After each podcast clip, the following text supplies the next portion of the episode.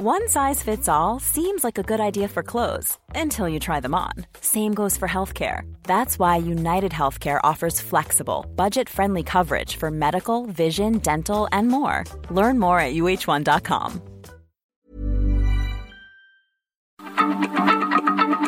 Heraldo Radio, la H se comparte, se ve y ahora también se escucha.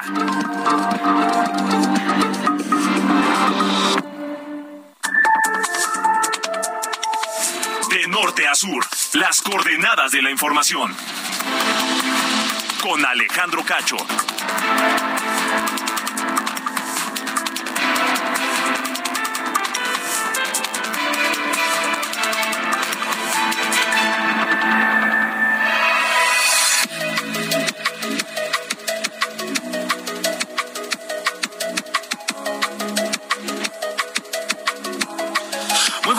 Todos. Son las ocho en punto, tiempo del centro de la República Mexicana. Bienvenidos, bienvenidos a De Norte a Sur, este miércoles 5 de octubre de 2022.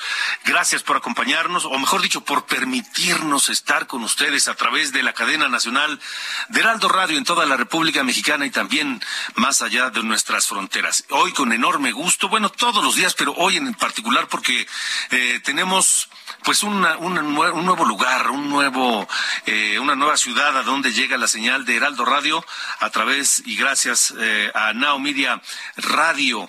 Llegamos a Huntsville, en Texas, esta ciudad importante de Texas, Huntsville, Texas, donde nos escuchan por el 104.3 de FM. Un abrazo fuerte a toda la gente en Huntsville, Texas, 104.3 de FM. Estamos ya por ejemplo, en eh, cuatro ciudades de Texas y en Conroe, que esto es muy cerca de Woodlands, en Texas, y sabemos que en Woodlands hay muchos mexicanos.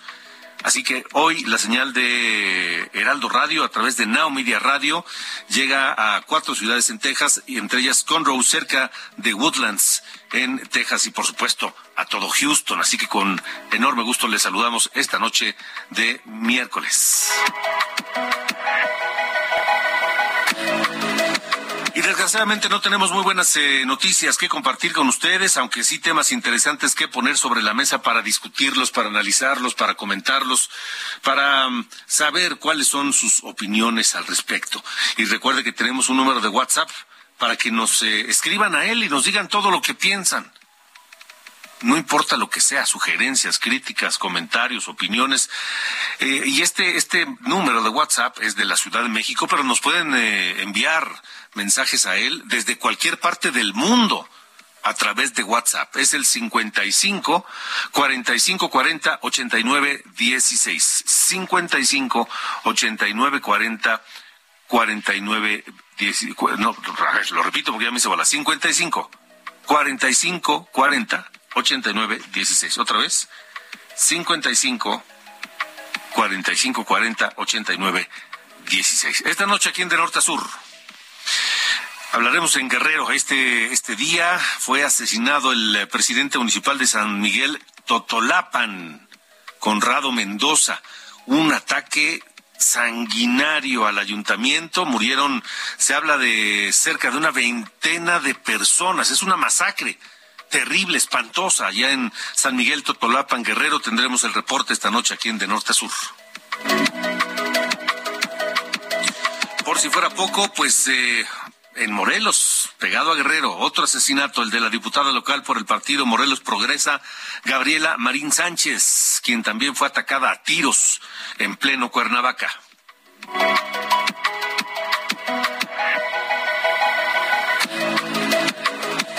Y mire, desgraciadamente esto ocurre en un medio de un ambiente de, enorme impunidad en este país. De cada 100 homicidios solo se castigan tres. De ese tamaño es la impunidad en México. ¿Sabe usted cuáles delitos son los que tienen mayores índices de impunidad?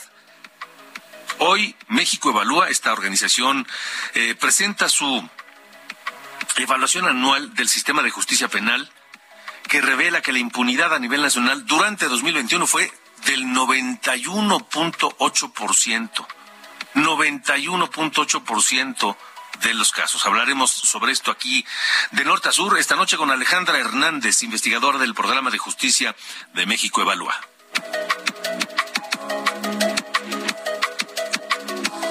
Bueno, ¿qué tal? ¿Qué tal va la pandemia? ¿Cómo la han sobrellevado? ¿Ya se contagiaron? ¿Cómo les fue con el COVID? ¿Y cómo les va con el cubrebocas? ¿Siguen ustedes utilizando el cubrebocas? ¿Siguen eh, cuidándose?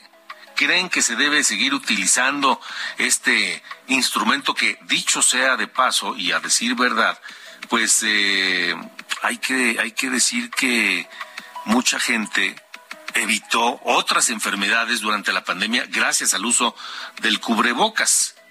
Muchas enfermedades, por ejemplo, respiratorias, no sé si usted lo notó, casi nadie se enfermó de gripe durante la pandemia o durante el tiempo que se estuvo utilizando el cubrebocas. Hoy hablaremos de esto y queremos saber su opinión al 55 45 40 89 16, porque hay 26 estados en el país 26 entidades de la República Mexicana que ya levantaron la obligación de utilizar el cubrebocas.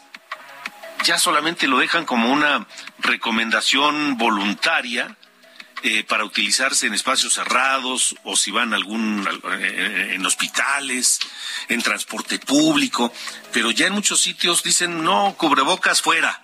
¿Ustedes qué opinan? ¿Por qué no nos dicen qué opinan? ¿Piensan seguir utilizando el cubrebocas? Hablaremos de esto con el doctor Alejandro Macías, infectólogo, excomisionado nacional de la influenza AH1N1, la pandemia anterior, la de 2009, investigador nacional nivel 3 de la Universidad Nacional Autónoma de México, y él es un experto en este tema y a ver qué opina sobre esto. Debemos de dejar de utilizar el cubrebocas, llámenos 55 45 40 89 16.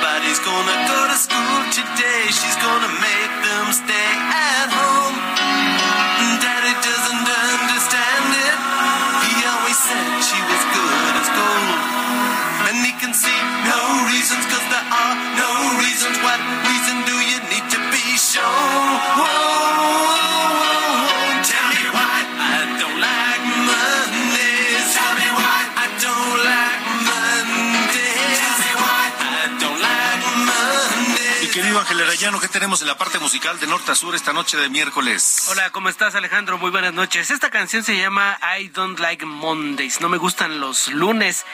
Es una canción de un grupo muchos, llamado... ¿no? Como muchos, exactamente.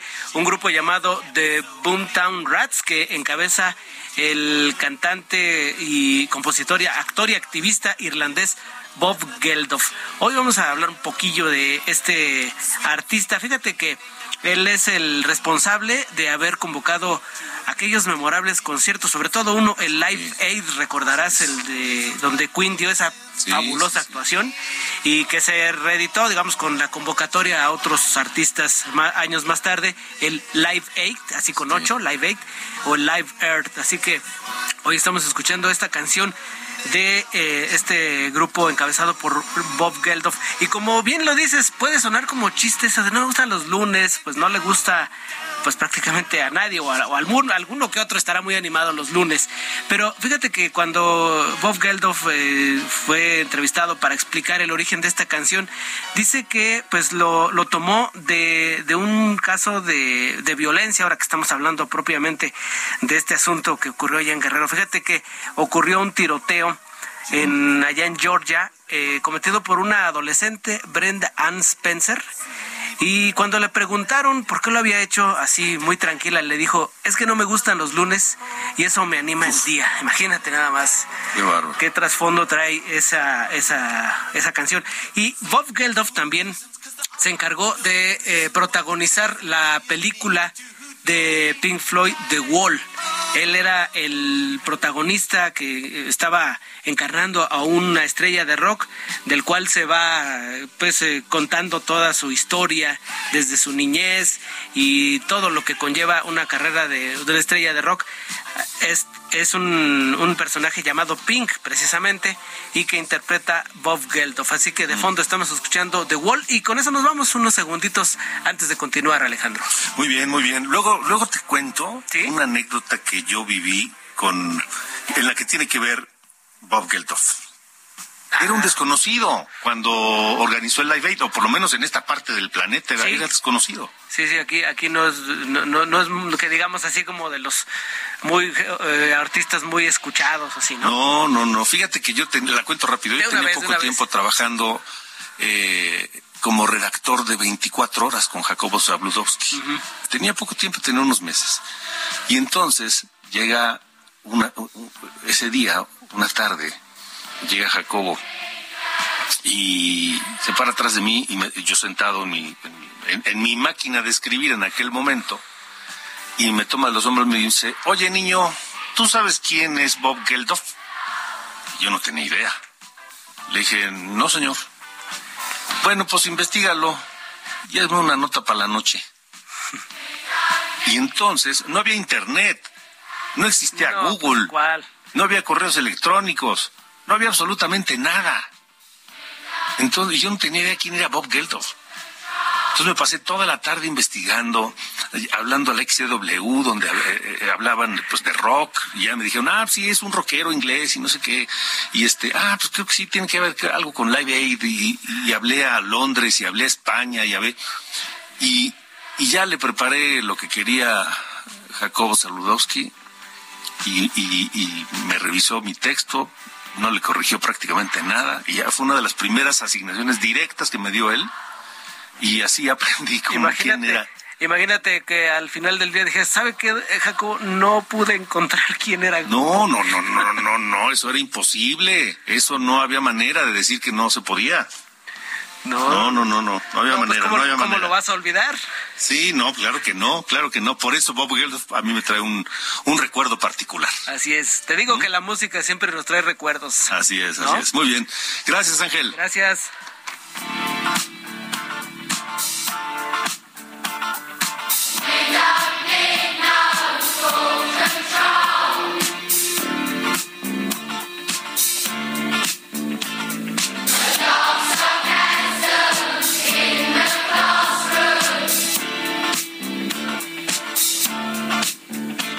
Norte a sur con Alejandro Cacho. Bueno, continuamos, continuamos porque hoy México Evalúa presentó su evaluación anual del sistema de justicia penal. Es la novena edición y por primera vez se calculó el índice de impunidad para nueve delitos. ¿Qué delitos? Ahí van. Homicidio doloso, feminicidio, desaparición, violación, extorsión, secuestro, violencia familiar, narcomenudeo y robo simple. Y creo que no, creo que es ocioso preguntarle o pedirle a usted que adivine, pues cómo nos fue. Porque lo vivimos día a día, hora tras hora, ciudad tras ciudad, prácticamente colonia tras colonia en este país. Alejandra Hernández es investigadora del Programa de Justicia de México Evalúa, está con nosotros. Alejandra, gracias por estar de Nota Sur. Buenas noches. Buenas noches, Alejandro. Gracias por la oportunidad y un saludo a la audiencia. ¿Qué encontraron, Alejandra? Pues como lo mencionas, si bien en el agregado el índice de impunidad que, medimos año con año en México evalúa, y para ponerlo en contexto y compartirlo con la audiencia, este índice mide lo que nosotros conocemos como impunidad directa. ¿Qué quiere decir? El número de casos que son conocidos por la autoridad, por la fiscalía en este caso. Aquí no estamos hablando de la cifra negra, que son los casos que la ciudadanía no se atreve a denunciar, sino los que sí son puestos en conocimiento de la autoridad y que lamentablemente no han recibido una respuesta satisfactoria, como podría ser un acuerdo reparatorio, una sentencia condenatoria, e, en fin. Y como bien lo mencionas, para estos nueve delitos, es, es un nivel de impunidad bastante alto. En general, a nivel nacional, tenemos un 91.8% de nivel de impunidad una impunidad que si bien redujo respecto de la medición pasada, en 2020 calculamos un índice de casi 95%. Como bien mencionas, para los delitos como homicidio tenemos un nivel del 97%, para eh, desaparición forzada casi el 100% permanece en impunidad. Y ya ni hablar de delitos como la extorsión o el secuestro, que igualmente alcanzan niveles eh, casi de 9 de cada 10 casos. Son niveles de impunidad altos que nos muestran que las fiscalías no han logrado priorizar eh, sus, esfuerzos, sus recursos, para enfocar, eh, digamos, el músculo de la investigación en estos casos eh, de violencia extrema que nos afectan a todos como sociedad. Eso es lo que podemos ver cuantitativamente en lo que respecta a la impunidad. Alejandra, ¿hay algún otro país que muestre esos niveles de impunidad? Pues eh, mira Alejandro, como sabemos, eh, es muy difícil que las instituciones logren procesar la totalidad de los casos que son puestos eh, a su consideración. Sin embargo, sí deberíamos estar observando niveles mucho más contenidos de impunidad, sobre todo en lo que respecta a estos delitos de deber reforzado, donde está involucrada una ley general, por ejemplo, o una ley federal, como es el caso del secuestro, como es el caso de la desaparición forzada, como es el caso de tortura. Incluso eh, sabemos que tenemos protocolos especializados para el tema y modelos de actuación diferenciada para el tema de homicidio. Y, y, no, nos encontramos, si no es que dentro de los lugares más altos en lo que toca la impunidad respecto de esos delitos de alto impacto. Eh, Alejandra, estamos platicando con Alejandra Hernández eh, esta noche, de investigadora del programa de justicia de México Evalúa. ¿A qué, ¿A qué podemos atribuir estos niveles de, impunidad? O sea, nueve de cada diez delitos quedan impunes. ¿A qué podemos atribuirlo, Alejandra? Pues eh, mira, es un problema sistémico que involucra a todas las instituciones que son parte del sistema de justicia penal. No podríamos decir que es un tema exclusivo de fiscalías sin revisar eh, cómo se asigna y cómo se ejerce el presupuesto desde los congresos locales, para empezar por ahí, ¿no? Es, un enramado muy complejo de decisiones y de consecuencias que se van eh, dando de forma desafortunada. Pero me parece que el toque de queda está en las políticas eh, de persecución penal que están ausentes aún en la mayoría de las entidades federativas. Son pocos casos como el de Zacatecas, como el de Nuevo León, eh, como el de San Luis Potosí, que fiscalías en las que ya están trabajando hacia este plan de persecución penal con criterios de gestión y de selección y de priorización de casos diferenciados. Quiere decir esto que las fiscalías van a focalizar los escasos recursos que tienen para atender fenómenos criminales que son apremiantes en sus contextos. Desafortunadamente son muy pocas entidades las que han eh, echado a andar estos procesos de planeación que involucran meses de trabajo que deben tocar base con la ciudadanía, eh, que deben generar diagnósticos eh, para entender cuál es el fenómeno de criminalidad que está atacando a cada entidad federativa. Sin duda ese es un gran pendiente que tenemos, pero también no podemos dejar de mencionar que cada vez es menor el recurso que se destina a las instituciones de procuración de justicia y que el personal en general sigue siendo el mismo. Si bien en esta edición de hallazgos pudimos identificar eh, un 12% de aumento en el personal de la agentes del Ministerio Público, un 7% de aumento para Policía de Investigación y un 6% para el personal forense de servicios periciales que se encarga de sacar adelante los dictámenes o, digamos, la parte técnica científica de una investigación. Esos aumentos aún son insuficientes si consideramos la gran carga de trabajo que cada uno de esos operadores tiene que sacar adelante. Y si encima consideramos que no están agrupados los grupos de trabajo para, para, digamos, atender de forma estratégica y diferenciada a los delitos que entran a las fiscalías, vemos entonces este reflejo enorme de impunidad que lamentablemente se repite año con año. Pero Alejandra, reformas judiciales, nuevo sistema de justicia penal, este, supuestamente una depuración de los del poder judicial, de los jueces, etcétera, este, pruebas de confianza y, y no va, y no avanzamos. Llevamos así mucho tiempo. Exactamente. Como bien lo mencionas, eh, pese a que llevamos ya desde 2016 en este periodo de la implementación de la reforma procesal penal, que auguraba juicios eh, más expeditos con garantías eh, mayores de protección para las partes. Aún es, es grande, eh, digamos, la brecha por avanzar, son grandes los pendientes.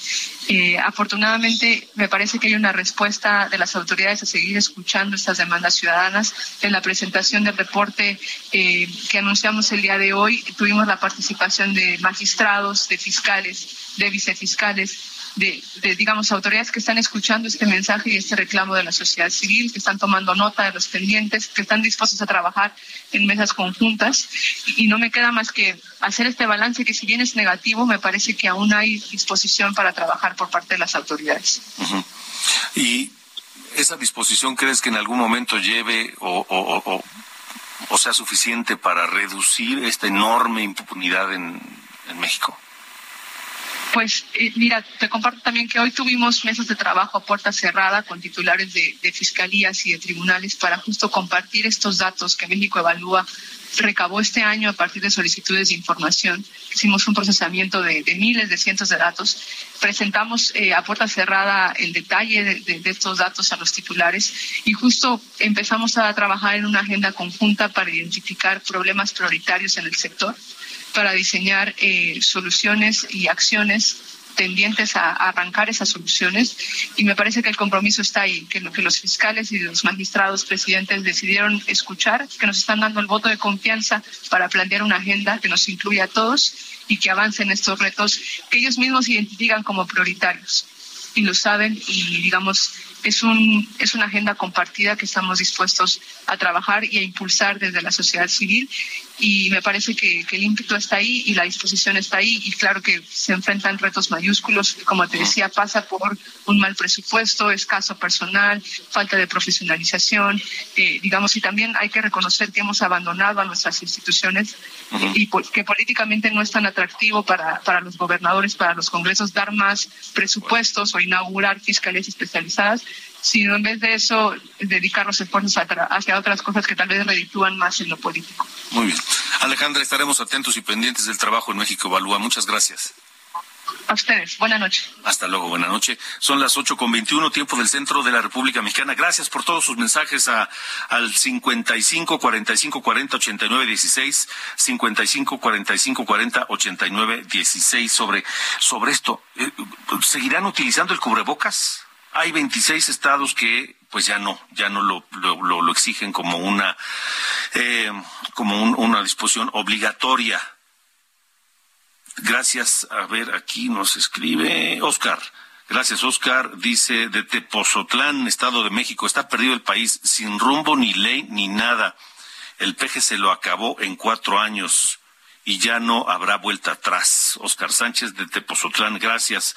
Oscar, saludos desde Guadalajara. Ah, gracias, un abrazo fuerte. Carlos Navarro, abrazo hasta Guadalajara, a todo Guadalajara, a toda la zona metropolitana de Guadalajara. También nos escribe esta noche Saúl Rabiela. Déjenme ver cuánto tiempo tengo porque dos minutos. Bueno, qué abuso de la infodemia. Esto fue, este es otro mensaje. Dice, no creo que el cubrebocas solo contaminó ni en Estados Unidos ni en Canadá fueron útiles, nada más que, como vienen y dicen, era el bozal del mundo, dice, dice, bueno, eh, sobre el cubrebocas. Otro sobre el cubrebocas, es un gusto escucharlos desde Chilpancingo, Guerrero. Esperemos tenerlos por mucho tiempo en nuestra ciudad. Gracias. Y en nuestro estado, el licenciado José Antonio Herrera Sonora. Gracias. Un saludo hasta Chilpancingo. Gracias por escucharnos y por escribirnos aquí en De Norte a Sur. Tengo que hacer una pausa, eh, pero regresamos en un instante más. Síganos enviando sus comentarios al 55 45 40 89 16. ¿Ustedes quieren seguir utilizando el cubrebocas? 55 45 40 89 16. Este mensaje es de de, de Laredo Smith en Macal. Bueno, ahorita lo leo, ahorita lo leo. Vámonos a la pausa rápidamente. José del Refugio Sánchez Saldaña. Inconfundible. Súbele.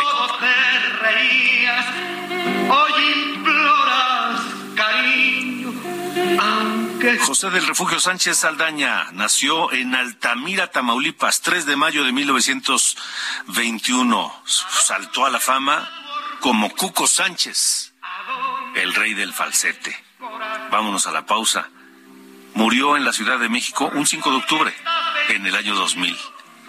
Estamos en De Norte a Sur. Síganos escribiendo, síganos escuchando. Un abrazo fuerte. Regresamos.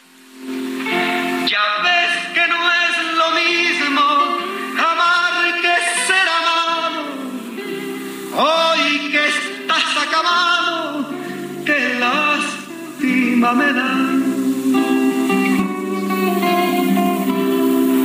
Maldito corazón, me alegro que ahora De norte a sur. Con Alejandro Cacho.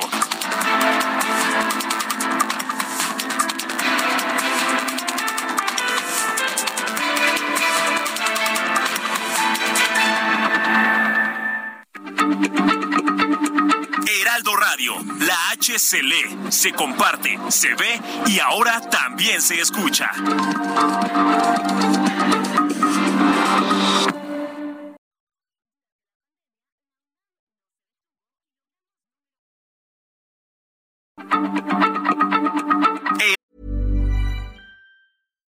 Ryan Reynolds. Recently, I asked Mint Mobile's legal team if big wireless companies are allowed to raise prices due to inflation. They said yes. And then when I asked if raising prices technically violates those onerous two year contracts, they said, What the f are you talking about, you insane Hollywood ass? So to recap, we're cutting the price of Mint Unlimited from $30 a month to just $15 a month. Give it a try at mintmobile.com slash switch. $45 upfront for three months plus taxes and fees. Promo rate for new customers for limited time. Unlimited more than 40 gigabytes per month. Slows. Full terms at mintmobile.com. Heraldo Radio, la H se lee, se comparte, se ve y ahora también se escucha.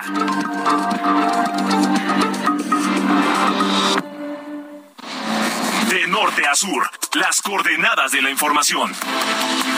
Con Alejandro Cacho.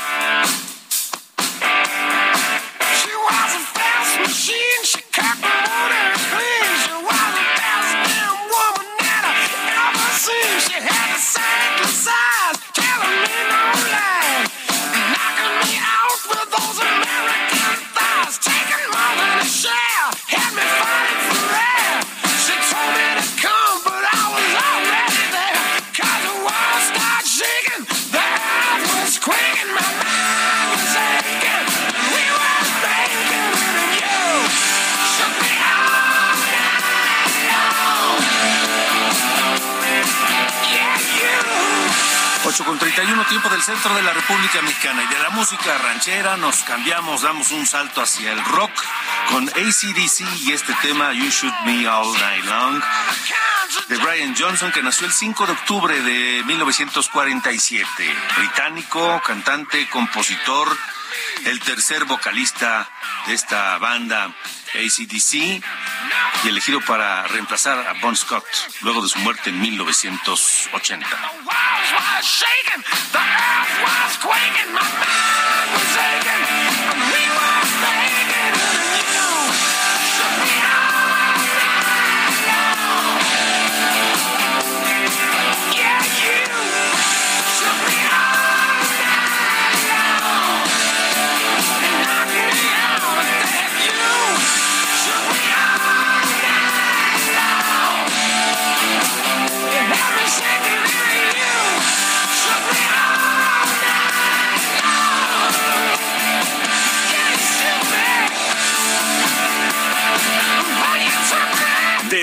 Sur, las coordenadas de la información.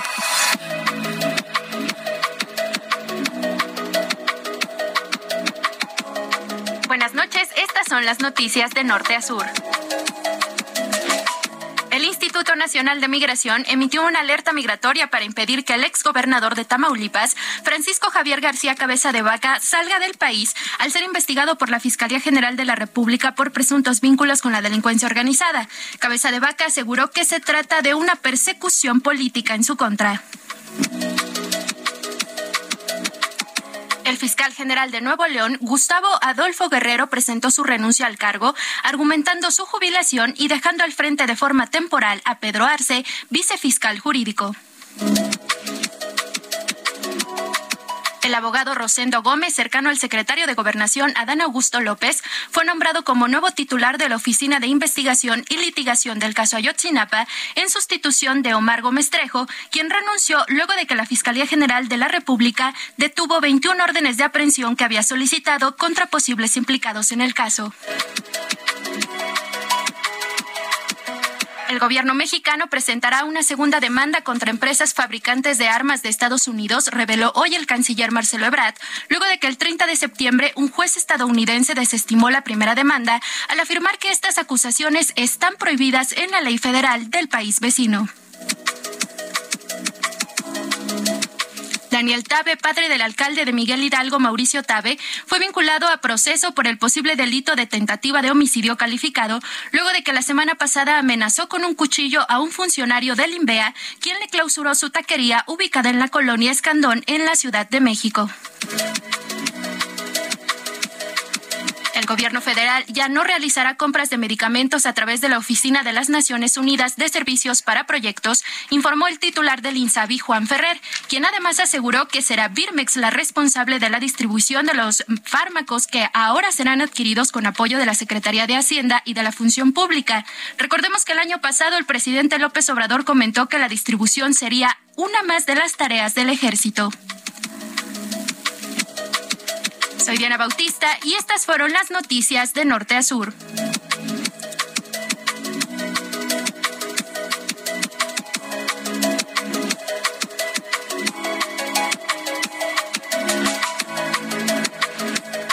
De norte a sur, con Alejandro Cacho.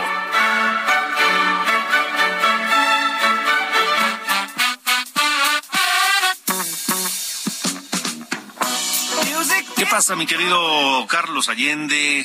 ¿Cómo que te andas poniendo romántico hoy? No, no, no. ¿Qué onda contigo? Es, ¿Qué es te nomás- pasa? es para dar una, una triste, una triste noticia. ¿Pero por qué? Pues es nada más como para. Es que el chismecillo luego se pone bueno a nivel este en la República, hombre. La cosa es que este cerraron el callejón del beso, hombre. Está, está ¿Cómo? clausurado allá en, No en- me en digas Guanajuato. eso. Sí, yo, caray. yo que estaba tan preocupado, decía, dije, ¿tendrán? ¿Estará, fu- ¿Estará abierto el callejón del beso en de- Guanajuato? Fíjate, ya viene el 14 de febrero. Sí, nos hombre, ya, parar, ¿no? pero fuera de WhatsApp sí está, ya lo clausuraron hoy en la madrugada y hay, y hay tablas de madera, ¿no? Ahí con sellos de clausurado. Ahí del, No, del ¿en serio? La cosa es que, eh, señor Cacho, eh, pues digo, eso, eh, cualquiera que haya ido a Guanajuato capital. Es, sabe es tradición, Sí, es, ¿cómo es no? parada obligada ahí. Sí, sí, sí, no, ya está la leyenda, ¿no? Que había dos personas que se querían mucho y sus papás, como un, un Romeo y Julieta. Nuestro Romeo y. Julieta, sí, sí, Exactamente. Y que nada más se, se podían comunicar a través de los balcones, ¿no? Pero yo no entiendo por qué familias enemigas vivirían al lado, pero bueno. Eh, la cosa es que pues, nada más se podían ver, ¿no? En los balcones, se daban sus besitos y toda la onda. Y de ahí se quedó el, el- el cuento. Entonces, cualquier pareja que vaya a Guanajuato, eh, se toma su fotito y todo bien. El tema fue cuando la dueña del balcón de Ana, ¿no? Que es la del lado este izquierdo, del, callejón, eh, empezó, de, de nombre Norma Gámez, empezó a poner ahí su servicio de fotografía artística, ¿no? Ahí de, de del callejón. El problema surgió cuando hizo eso porque el municipio también tiene un grupo de fotógrafos autorizados. Entonces, eh, ahí se, se vio una confrontación y justo el sábado pasado hubo una pelea tal cual a golpes entre cinco personas, dos de ellos fotógrafos, ahí en el mero callejón del beso. O sea, la pobre pareja estaba tratándose de tomar una foto y acabaron ahí en- metidos en una campal que hoy, cuatro días después, tiene clausurado el, el callejón del beso a una semana del, Festival Cervantino. Sí, ya aquí la producción de Norte a Sur está, está, se puso rápidamente a buscar imágenes y sí hay un, es- está, está tapiado, como se dice, está Sí, sí, sí. tapiado con tri- hojas de triplay de tres por, no sé, un 80, una cosa así, y pero aún así, gente echándose su, su quicorete, Bueno, con todo y, pues, que, digo, al menos con si no- todo y bloqueo, con si no y pues, oye, pues ahí le- la tradición se queda, mano. Puedas estar ahí o no, pues, es- es- el Callejón del Beso sigue siendo parada obligada, como dijiste, en, en Guanajuato capital. Eh, dentro de muchas otras que tiene, ¿verdad? El teatro, la lóndiga de Granaditas todo este rollo. Ahí es- siempre, siempre es muy bonito. Ir Muy bien, señor. Bueno, Vayan a Ah, bueno. Guanajuato. Sí, porque... Un abrazo. Visit Guanajuato. Esto no Visit. Guanajuato. Abrazo. Bye. Oye, a ver, espérame, antes de que, nos, de que nos despidamos, ¿tú vas a seguir usando cubrebocas o ya no? Este, siendo completamente honesto, Sí. ya casi no lo uso. Ya, ah, ya casi no lo usas. Bueno, Nada más, nada más si me lo piden. está bien. La- Ni- aunque vayas, eh, estés en un lugar eh, cerrado y etcétera, Sí. ni así. Pues es que digo, depende de. Ahorita, por ejemplo, ahorita en la cabina, pues no, o sea, es un lugar cerrado y no lo tengo Pues puesto. no, bueno, ahí no se puede porque estamos utilizando los micrófonos y pues hay que hablar, que- se tiene que escuchar bien. ¿No? Bueno, Por ejemplo, doy, doy clases en las mañanas a un grupo de preparatoria y ahí Ah. pues no lo te- no lo uso. O sea, pues, las- el salón en las ventanas tiene las ventanas abiertas y todo. ¿de y veras las clases en prepa? Sí. Pobres chavos. Hijo, man. La- te intentamos pasarla lo mejor posible. No, pero no, bueno, sí, no, de es eso es que lo que tengo duda. No. Bueno, está bien. Bueno. Órale, abrazo, gracias. Gracias, gracias. Por eso le estamos preguntando esta noche aquí de norte a sur. Si ustedes están dispuestos a, a usar el cubrebocas, lo van a seguir utilizando, aunque ya no sea una obligación. Y hemos recibido varios mensajes al 55 45 40 89 16.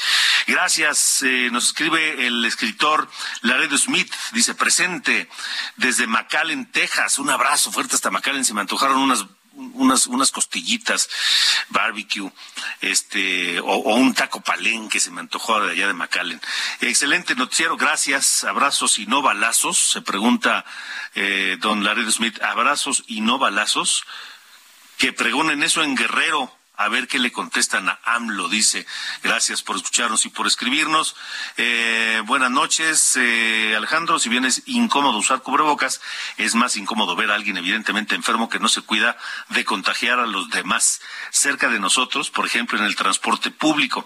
Hagamos con los demás como queremos que se haga con nosotros. Saludos, nos dice Israelum, gracias. Tengo más eh, comentarios, más eh, opiniones, pero las seguimos recibiendo. 55 45 40 89 16. 55 45 40 89 16. 840 ya. De norte a sur, con Alejandro Cacho. Bueno, el secretario de Seguridad y Protección Ciudadana de San Luis Potosí, eh, Guzmán Ángel González Castillo, atestiguó la salida del segundo contingente militar conformado por 200 efectivos del ejército y 200 más de la Guardia Nacional, en total 400, que recibieron la instrucción de incorporarse de forma inmediata a las tareas operativas para seguir reforzando la prevención y seguridad en un marco de estrecha coordinación y colaboración de los tres órdenes de gobierno y con ello brinda trabajar y pacificar las cuatro regiones del territorio potosino.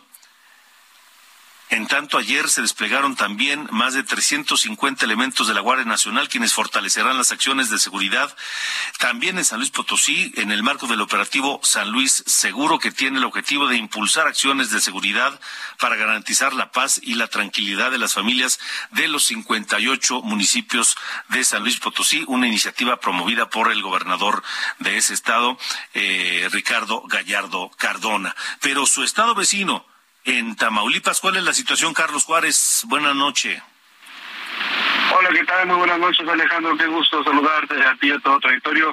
Pues también se sumaron 600 elementos del ejército mexicano a las tareas de seguridad en lo que viene siendo el estado tamaulipeco. Y es que, bueno, son acciones que están confirmadas por el comandante del 48 Zona Militar, el Pidio Canales Rosas, quien durante un recorrido por la zona sur del estado dio a conocer que se van a realizar diferentes acciones para inhibir las actividades de grupos delictivos que operan en esta entidad, así como también en los eh, municipios que están justamente en la frontera con la entidad potosina, es decir, eh, municipios como viene siendo Güemes, Padilla, San Carlos y Tula, y también se incluyen a Ciudad Victoria y al municipio de Altamira.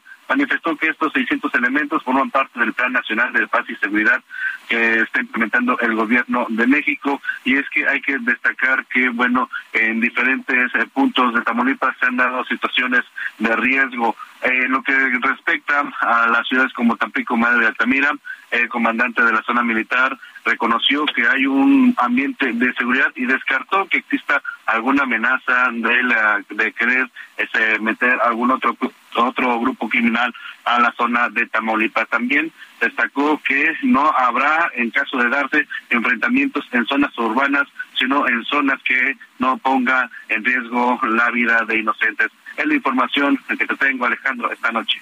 Carlos Juárez, gracias. Muy buenas noches. Buenas noches, son las ocho con cuarenta y tres. De norte a sur, con Alejandro Cacho. Bueno, eh, la pregunta que hoy les hago a través a quienes nos hacen favor de escucharnos en, de norte a sur, en México, en Estados Unidos o donde quiera que nos es- escuchen, es si ustedes seguirán utilizando el cubrebocas aun cuando ya es una, una decisión pues, personal, cuando ya no es obligatorio.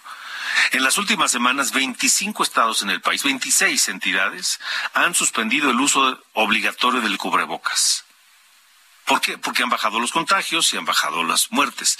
Los estados que mm, tienen eh, eh, uso obligatorio, obligatorio son Durango, Guanajuato, Estado de México, Oaxaca, Tabasco y Zacatecas. Aquellas entidades que se anunciaron libres de cubrebocas son Aguascalientes, Campeche, Colima, Ciudad de México, Guerrero, Hidalgo, Nayarit, Nuevo León, Morelos, Puebla, Querétaro, Quintana Roo, San Luis Potosí, Sinaloa, Sonora, Tamaulipas, Baja California, Baja California Sur, Coahuila, Chihuahua, Chiapas, Jalisco, Michoacán, Tlaxcala y Yucatán.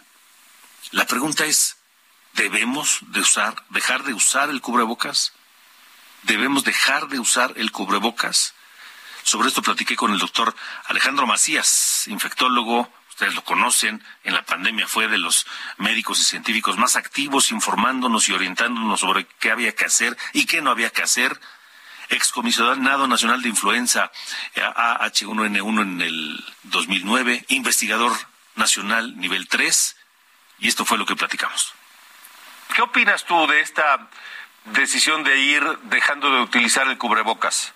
Sí, mira, no podemos estar en modo pandemia toda la vida, ¿verdad? Eso es claro. Pero no cambia nada las cosas. Yo creo que cada quien en su fuero interno debe saber cuál es el riesgo. Es básicamente el riesgo es en interiores. Es donde hay que seguirlo usando. Eh, transporte público, hospitales, salas de juntas, bancos, hay que seguirlo usando. La población ha estado por encima inclusive de la información oficial. ¿eh? La gente va teniendo un criterio y la gente en México eh, lo ha seguido usando en interiores. Entonces, la indicación, digamos, oficial no necesariamente cambia las cosas. ¿eh? Yo creo que es una cuestión cultural que, como decían, llegó para quedarse. Y la gente sabrá cuando escuche que hay infecciones, pues va a seguirlo usando en interiores. En efecto, en exteriores no cambia nada. En exteriores nunca hubo, de hecho, un riesgo. Pero en interiores es muy juicioso seguirlo usando, además de ventilar espacios cerrados, estar en buena condición física, eh, vacunarse. Pues la gente ya tiene esa cultura. Y, y el gel, por ejemplo, y el lavado de manos creo que es una, pues es un gran hábito, ¿no? Que deberíamos perpetuar. Sí, el- no se transmite esto por contacto, pero es un buen hábito, como bien dices, porque para otras enfermedades eso sí funciona. Por ejemplo, contra la viruela del mono, hay enfermedades que se transmiten por contacto, como muchas de las infecciones en los hospitales. Entonces, siempre es un buen hábito mantener las manos higienizadas, digamos, de cuando en cuando. Sí, me parece que pues eh, ya es una decisión personal y creo que por por responsabilidad más que por otra cosa propia y hacia y respeto hacia los demás habremos de seguirlo utilizando eh, pues a criterio, ¿no? Si, si andamos También dependiendo tu condición física, Claro. tu salud, si tienes Claro, algún riesgo claro. personal, pues con más, con más, este, con más cuidados, ¿no? Sí, sí, si estás un poco agripado y tienes que salir, pues póntelo, ¿no? Sí, eso es importante. ¿eh? Hay que decir que ya depende más de tu condición individual y de tu responsabilidad, porque también se ha dicho que si no se lo ponen van a venir nuevas olas. Las nuevas olas van a venir, te lo pongas o no te lo pongas, porque ese es un contexto internacional de un virus que está mutando. El virus va a seguir mutando y no se va a ir. Van a venir nuevas olas. Y eso no depende de que te pongas un cubrebocas o no. Pero sí te, tú a nivel personal aumentas o disminuyes tu riesgo y esa es la cultura que llegó para quedarse. Sí, que por cierto, hablando de, de estas nuevas eh, mutaciones del virus, vimos un tuit eh, tuyo, eh, doctor Alejandro Macías, que hablaba precisamente de esto, es decir, puede venir todavía otra ola próximamente. seguramente va a venir. Ahora, esa ola no se espera que sea catastrófica. De hecho, lo que se espera es que ahora para el invierno vuelva a aparecer la influenza que ha estado, digamos, boca abajo. Ah. Y va a venir por sus fueros. Entonces, la gente recuerde también que la gente de riesgo, gente de edad avanzada, mujeres embarazadas, niños menores de 5 años, gente crónicamente enferma, debe ya ponerse la vacuna de influenza. Ya empieza a circular la vacuna de influenza, hay que ponérsela porque se van a juntar muy probablemente en el invierno los dos, ¿eh? COVID e influenza. Una pregunta, doctor. ¿En qué se basan los estados para quitar el cubrebocas? O sea, ¿por qué unos dicen sí y otros no y, y estaremos viendo? ¿En qué se basan? No, pues la verdad es que yo creo que más bien en un estado de ánimo, ¿eh? Porque no creo que no creo que haya algo de ciencia detrás de eso. La ciencia lo que dice es que en interiores hay riesgo todavía. Eso dice la ciencia. Ahora, si eso lo adoptan o no lo adoptan, las decisiones oficiales, eso es otra cosa. Lo que estamos acostumbrados es que es que las decisiones oficiales no siempre vienen de la mano del, de la indicación científica, ¿ya? De acuerdo. Bueno, pues, eh, doctor Alejandro Macías, gracias eh, por tomar esta comunicación. Muchas gracias. Con mucho gusto. Bueno, es lo que nos dijo el doctor Alejandro Macías esta mañana. Por eso les pregunto, ¿ustedes, ¿ustedes quieren dejar de utilizar el cubrebocas? A pesar de que ya no sea una obligación, ¿lo seguirán utilizando? Desde Tlaxcala me escribe JR, dice saludos desde Tlaxcala, acá trabajando, barriéndoles a mis conejos y dándoles de comer. Saludos, Donal le dice, pero siempre escuchándolo. Muchas gracias, muchas gracias, un abrazo hasta Tlaxcala y nos manda foto aquí de sus conejos de cómo esta noche está atendiendo a sus conejos. También eh, Johnny Boy dice, no es por el cubrebocas, las farmacéuticas y la élite son los que manejan al mundo. Los Rothschild, los Rockefeller, junto a otras familias, son las que mueven al mundo. Solo es investigar quiénes son los dueños de las.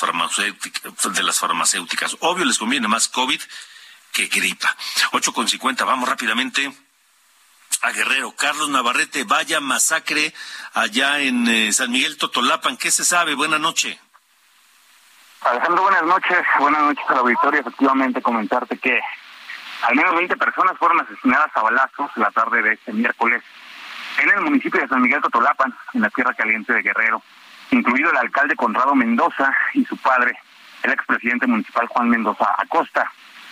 De acuerdo con reportes preliminares, hoy poco antes de las 2 de la tarde, un grupo de cerca de 30 hombres armados ingresó a San Miguel de Tolapan para atacar a balazos el ayuntamiento municipal, así como dos viviendas, una propiedad del presidente y otra más de su padre. Se confirmó que uno de los tres inmuebles se desarrollaba, en uno de los tres inmuebles se desarrollaba una reunión de autoridades municipales encabezadas por Conrado Mendoza, quien llegó a la alcaldía postulado por el PRD, por lo que al momento de la agresión fueron alcanzados por las balas, provocando la muerte de un número indeterminado de personas aunque se habla de al menos 20 víctimas mortales. La Mesa de Coordinación para la Construcción de la Paz en Guerrero emitió un comunicado de prensa para condenar los hechos, aunque no precisó cuántas personas perdieron la vida o si hay sobrevivientes a este ataque. También reportó que elementos de la Policía del Estado, de la Secretaría de la Defensa Nacional, la Guardia Nacional, de la Marina y de la Policía Ministerial ya se encuentran en el municipio resguardando la zona, además de que se desplegó un operativo para ubicar a los responsables. Hasta aquí mi reporte, Alejandro. Buenas noches. Carlos, se reportan un niño de 12 años entre las víctimas. ¿Hay confirmación de esto? Perdón, no te escuché. Hay, eh, reportan a un niño de 12 años entre las víctimas, entre estos 20 muertos. ¿Es, es, es correcto? Eh, es un trascendido, pero reiterarte hasta este momento, ninguna autoridad ha confirmado ni la cifra, ni quiénes son las personas que fallecieron. Solamente se ha confirmado la muerte del presidente municipal y de su padre. Aún no se sabe quiénes son las otras personas, aunque sí, hay el trascendido de que hay una menor de edad y decenas de funcionarios municipales. De acuerdo, muy bien. Carlos Navarrete, seguiremos pendientes. Gracias. A la orden. Buenas noches. Híjole, qué cosa, qué cosa, qué cosa, qué cosa. Eh, sobre esto de Guerrero, aquí tengo una, un, comentario. Ah, ya lo había leído, de don Laredo Smith. Eh, me dicen eh, sobre la pregunta, Juan Jiménez, gracias. Dice que me oye desde que estaba yo en otra estación. Gracias, Juan. Eh, si hay novedades sobre la línea 12, porque el presidente López Obrador dijo que en un año estaría lista y nos hace mucha falta. Llevamos 17 meses tratando y gastando más para llegar a nuestro trabajo. Pues no, no hay, no hay eh, novedades eh, Juan. En alusión a la pregunta, sí lo seguiré usando. Habla del cubrebocas, por supuesto. Me gusta mucho el programa. Saludos desde Tampico, Manuel de Jesús Garay. Un saludo también a Tampico.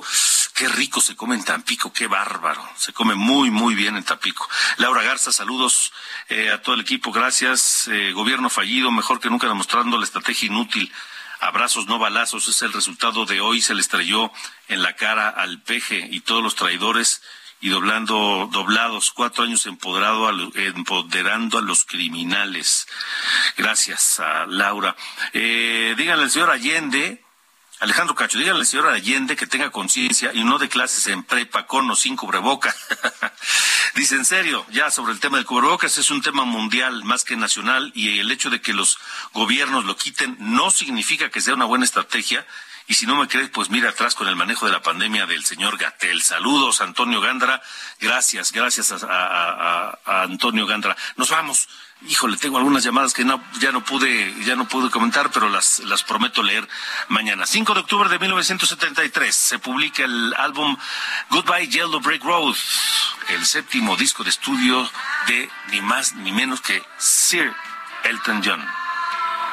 Y de ahí escuchamos pues esto.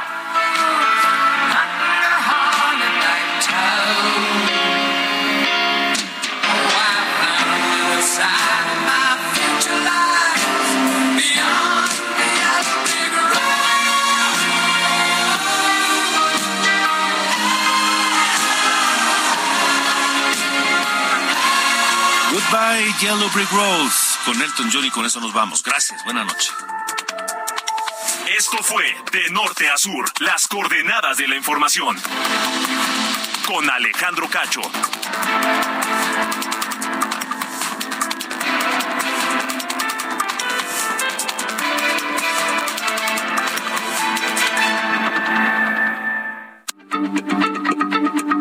Heraldo Radio, la H se lee, se comparte, se ve y ahora también se escucha.